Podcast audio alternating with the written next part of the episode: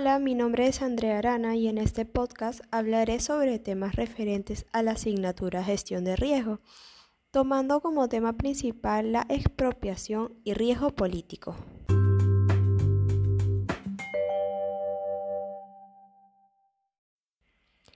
En los últimos años el riesgo político ha jugado un papel sin precedentes en la gestión empresarial, especialmente en la gestión de riesgos. Entrando en tema de expropiación y riesgos políticos, se dice que invertir en un país extranjero traerá muchos riesgos políticos, porque el gobierno que acaba de llegar podría no respetar el acuerdo otorgado por el gobierno anterior, el cual permitía el libre cambio de divisas, o de lo contrario, el gobierno extranjero podría imponer impuestos indiscriminados en el país. En el peor de los casos, el gobierno puede confiscar o expropiar las propiedades de las compañías para su propio uso. Y esto lo puede lograr a través de la nacionalización de las industrias es decir, podría hacer cambios bruscos que perjudique a los empresarios gravemente, quitándoles sus negocios. No obstante, los riesgos políticos deben incorporarse en el análisis de las inversiones en proyectos extranjeros antes de ser formalizados. Las economías desarrolladas, las crisis económicas y su fuerte influencia social y política obviamente han agregado incertidumbre a la agitación política global. Por lo tanto, es fácil decir que el riesgo político es una de las principales figuras de la época en la que vivimos y su importancia puede aumentar en los próximos años. En base a esto, podemos afirmar que el riesgo político es la diferencia entre las expectativas y los posibles sucesos provocados por las decisiones de uno o más gobiernos y que pueden afectar a tal grado de provocar la expropiación de negocios. Ahora bien, como segundo punto hablaré sobre el financiamiento internacional o euromercado.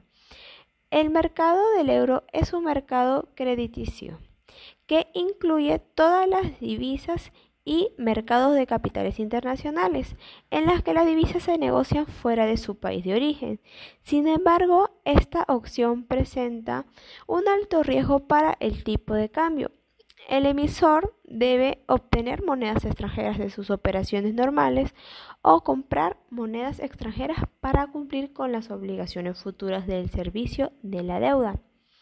Los euromercados emiten un bono llamado eurobono. Eurobono se refiere a un tipo específico de bono que permite que la deuda y el riesgo de todos los países sean intercambiables entre sí. Cabe destacar que este fue emitido fuera del país o región indicados en su moneda. Pero ¿cómo se originan estos eurobonos? El mercado de bonos europeos se desarrolló en la década de 1960 como resultado de una estrategia de evasión de impuestos a las inversiones en los Estados Unidos. Aunque el impuesto fue abolido alrededor de 1984, los eurobonos siguen desempeñando una estratégica inversión. Por lo tanto, el mercado del euro es una de las categorías de mercados financieros más importantes del mundo, pues es el mercado crediticio que acepta depósitos y otorga crédito en cualquier moneda.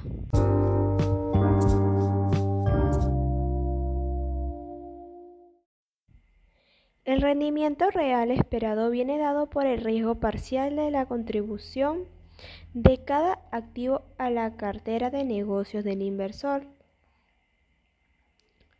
lo cual nos lleva al rendimiento real esperado ajustado por el riesgo más alto. Parte del riesgo se puede eliminar por diversificación. Por lo tanto, el riesgo específico de una inversión es la suma de dos partes, es decir, el riesgo diversificable más el riesgo no diversificable, siendo esto, estos dos el tercer punto del tema. Pero ¿de qué se tratan estos dos riesgos? Pues el riesgo diversificable es el tipo de riesgo que comprende factores propios de una empresa o industria y solo afecta la rentabilidad de sus acciones o bonos.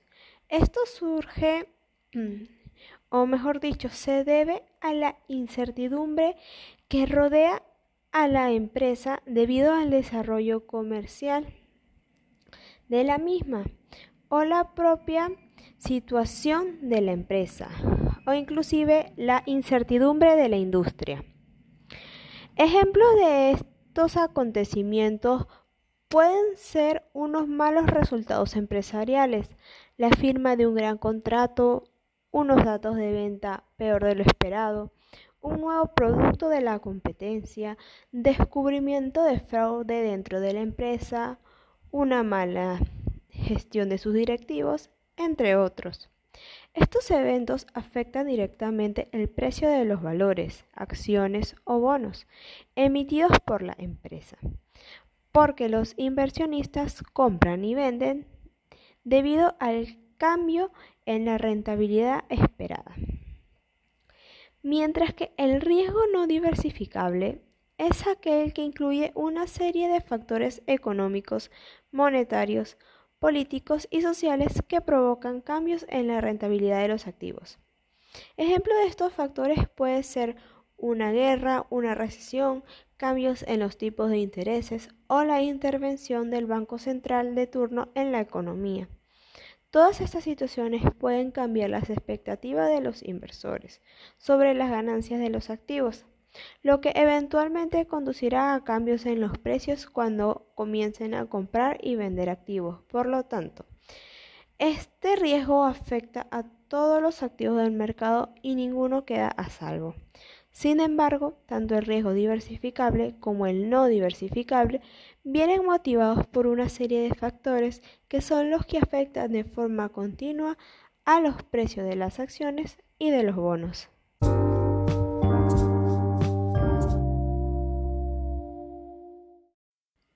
Como último punto, hablaré sobre las determinantes del tipo de cambio. Al igual que otros mercados, los precios de las divisas dependen de las condiciones de oferta y demanda. Los determinantes de estos factores se pueden dividir en corto y largo plazo. Los efectos a corto plazo se caracterizan por cambios constantes en los precios de las divisas y también son causados por efectos o tendencias a largo plazo. Sin embargo, si la economía está funcionando bien, las fluctuaciones a corto plazo no durarán mucho mientras que los factores a largo plazo son de naturaleza económica y regulatoria, pudiendo generar demanda de compra o venta y tienen expectativas de inversión, especulación o cobertura. Los elementos de corto plazo que no persisten en un periodo prolongado responde directamente a la oferta y demanda que surge de las condiciones en las que se encuentran los mercados internacionales de divisas. Esto se puede entender a través del siguiente ejemplo. Con los llamados ataques especulativos hacia una divisa, si surge una escasez de vendedores de divisa en el mercado, el precio de la misma tenderá a subir para atraer un mayor número de vendedores. Por lo tanto, ante la expectativa de una caída o un aumento de los precios de las divisas, la sensibilidad de los inversores al mercado conducirá a la especulación. Por lo general, este tipo de ejercicio provoca una cantidad de cambios a corto plazo que duran días, semanas o meses. Por lo tanto, se puede afirmar que el factor de corto plazo es una respuesta a las fuerzas del mercado internacional, es decir, una respuesta a la oferta y demanda de divisas en un mercado globalizado y no tiene un em, impacto permanente en el tipo de cambio.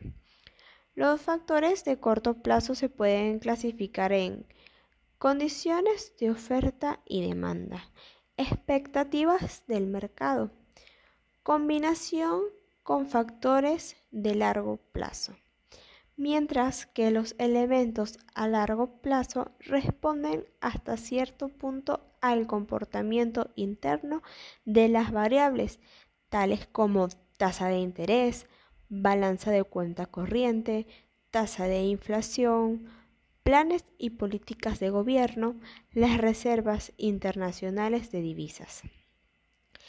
Otro factor determinante son las expectativas. En muchos casos, el tipo de cambio está determinado por las expectativas económicas de un país sobre el nivel del tipo de cambio que pueda existir ese día. Por lo tanto, si se espera que cambie el valor de la moneda, se generarán flujos de capital que afectarán los cambios en la valoración de la moneda local. Para una mejor comprensión, analicemos el siguiente ejemplo. Si se considera que la moneda local está sobrevaluada, la inversión extranjera tenderá a salir del país, lo que ejercerá una mayor presión sobre la depreciación del tipo de cambio. Por el contrario, si la gente piensa que la moneda local está infravalorada, la inversión extranjera tenderá a aumentar.